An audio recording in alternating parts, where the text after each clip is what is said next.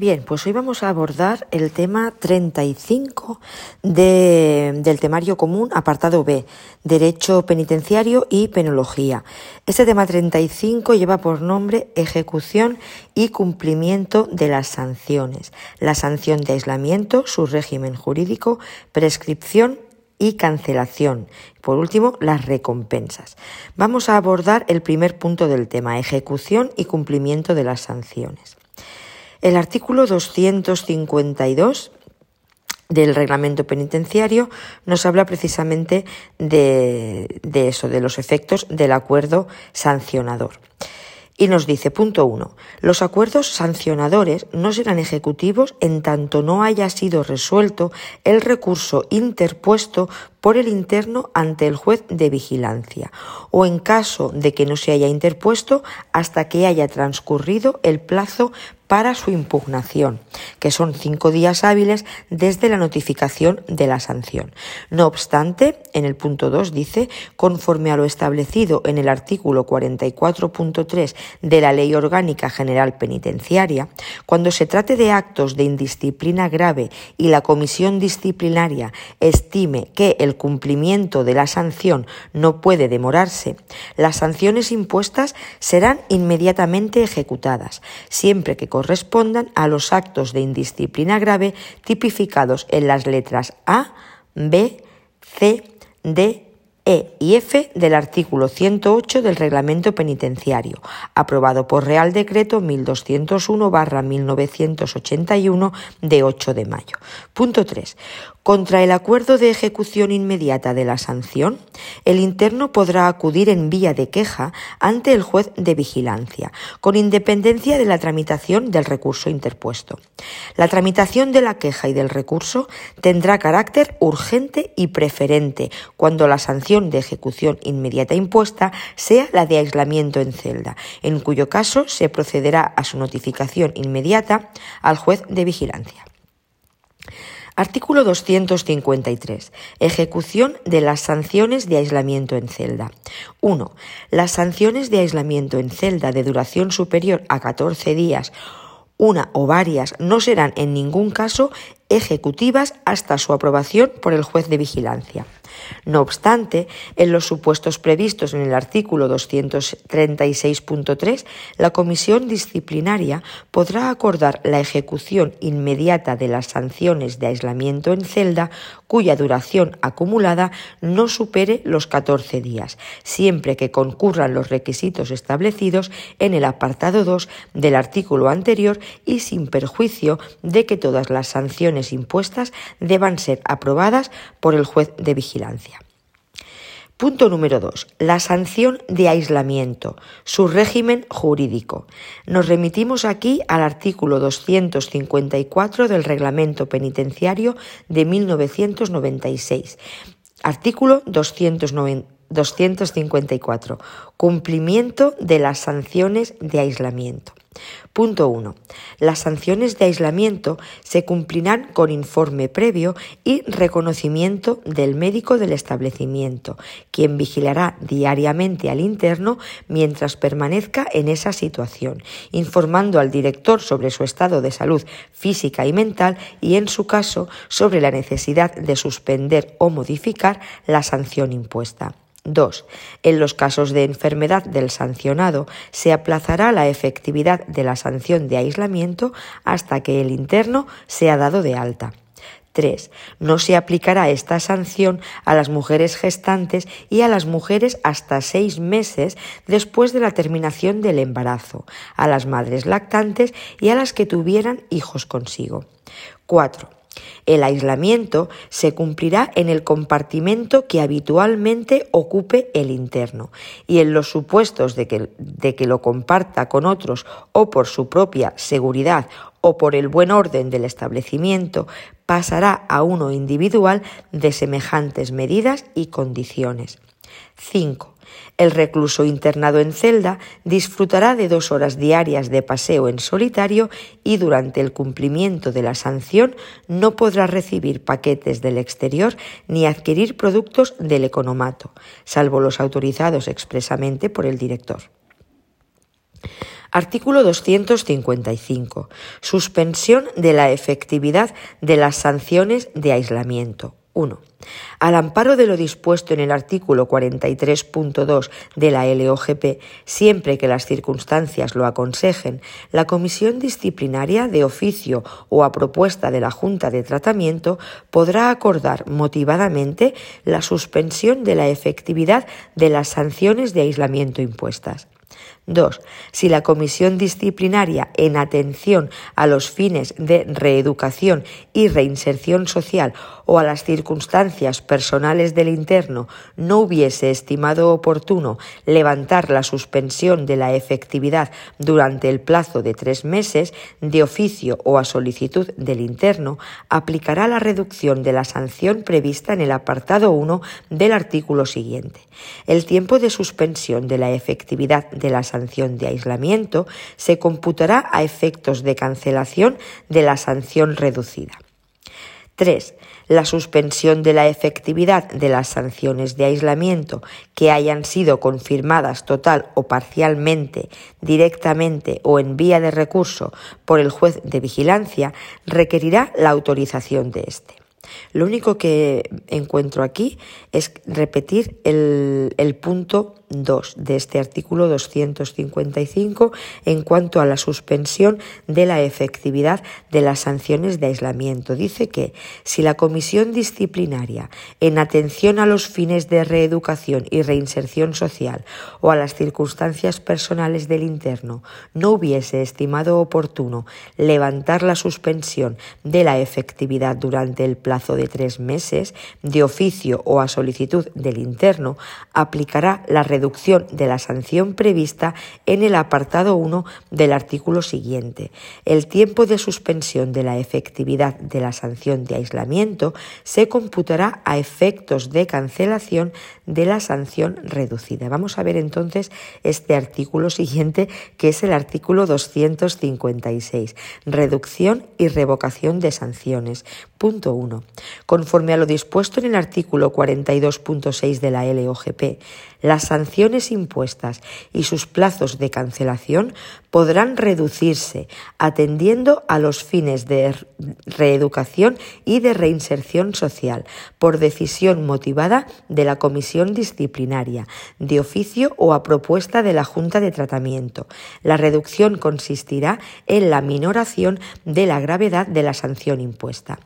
2. Cuando se advierta error en la aplicación de una sanción que no haya sido recurrida ante el juez de vigilancia, la comisión disciplinaria efectuará una nueva calificación de la infracción, siempre que no implique una sanción superior a la impuesta, procediendo a su reducción o sustitución o en caso de que no proceda sanción alguna, la revocará levantando inmediatamente el castigo y cancelará automáticamente su anotación.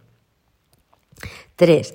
La revocación o reducción de sanciones no podrá efectuarse sin autorización del juez de vigilancia, cuando éste haya intervenido en su imposición directamente o en vía de recurso. La revocación no puede implicar una sanción más gravosa. Artículo 257. Abono del tiempo de sanciones cumplidas indebidamente. El tiempo cumplido de una sanción posteriormente revocada o reducida en los casos previstos en el apartado 2 del artículo anterior o como consecuencia de un recurso estimado total o parcialmente podrá tenerse en cuenta para el cumplimiento posterior de otras sanciones, siempre que éstas hubiesen sido impuestas por acciones u omisiones también anteriores a la mencionada revocación o reducción, facultando a la comisión disciplinaria. Bien, llegamos al punto 3 sobre la prescripción y cancelación de las sanciones y nos vamos a referir al artículo 258 y siguientes del Reglamento Penitenciario de 1996.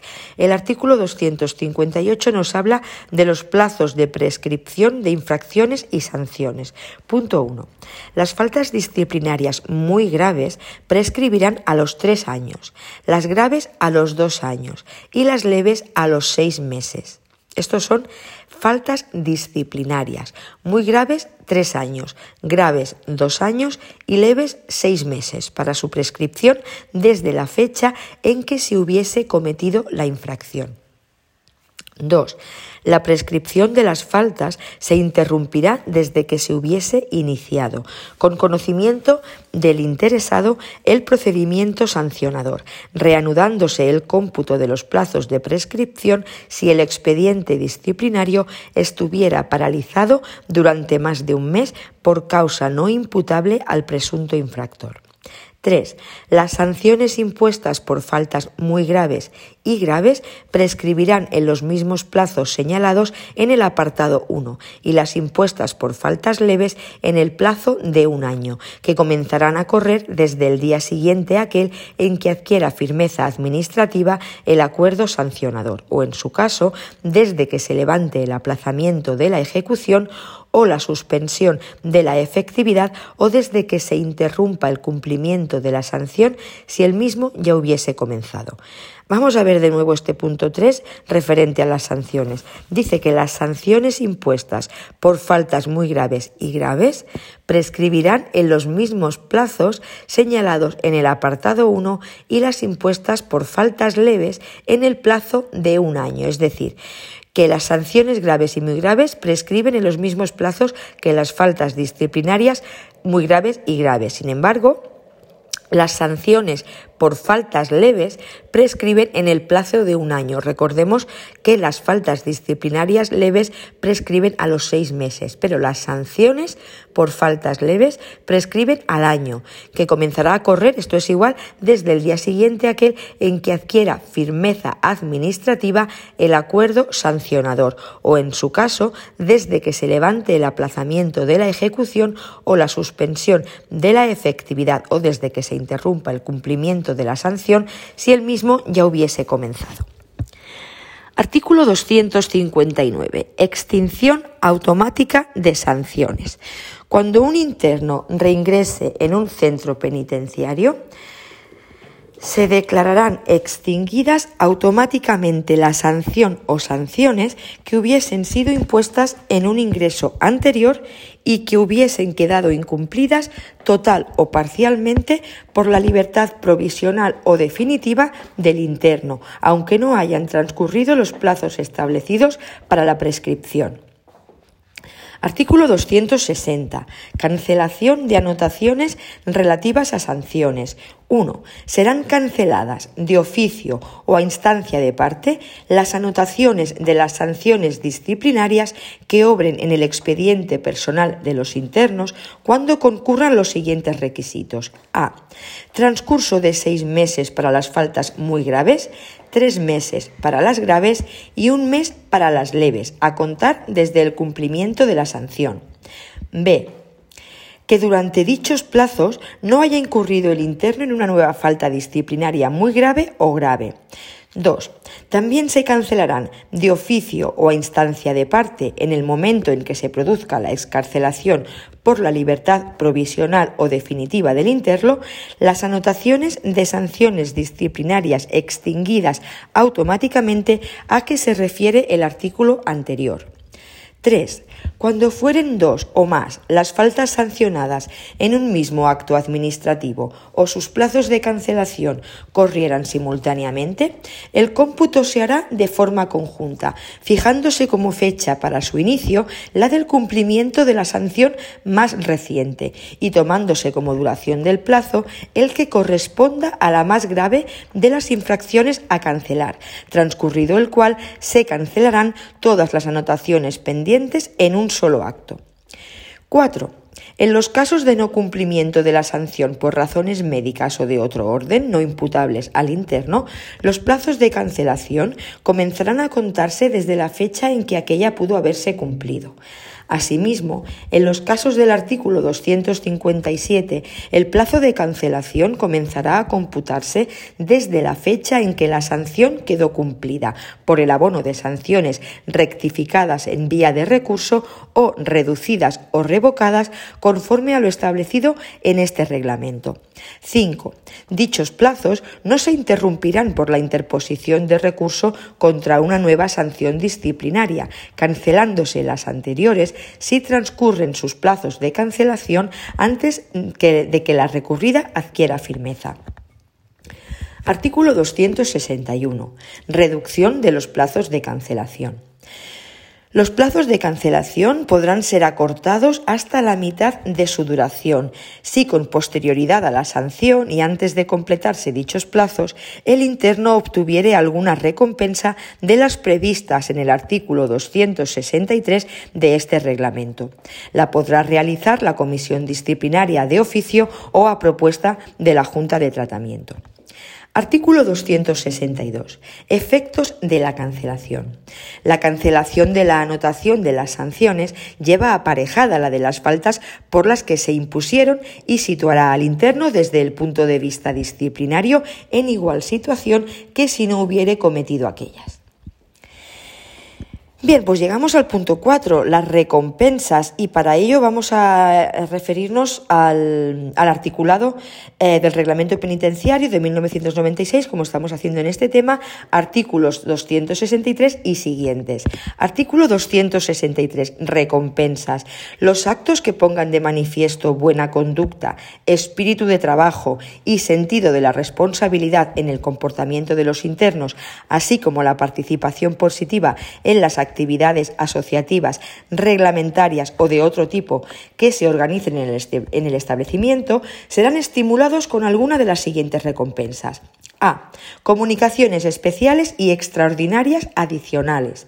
B. Becas de estudio, donación de libros y otros instrumentos de participación en las actividades culturales y recreativas del centro. C. Prioridad en la participación en salidas programadas para la realización de actividades culturales. D. Reducción de las sanciones impuestas. E. Premios en metálico. F. Notas meritorias. G. Cualquier otra recompensa de carácter análogo a las anteriores que no resulte incompatible con los preceptos reglamentarios. Artículo 264. Concesión y anotación. 1.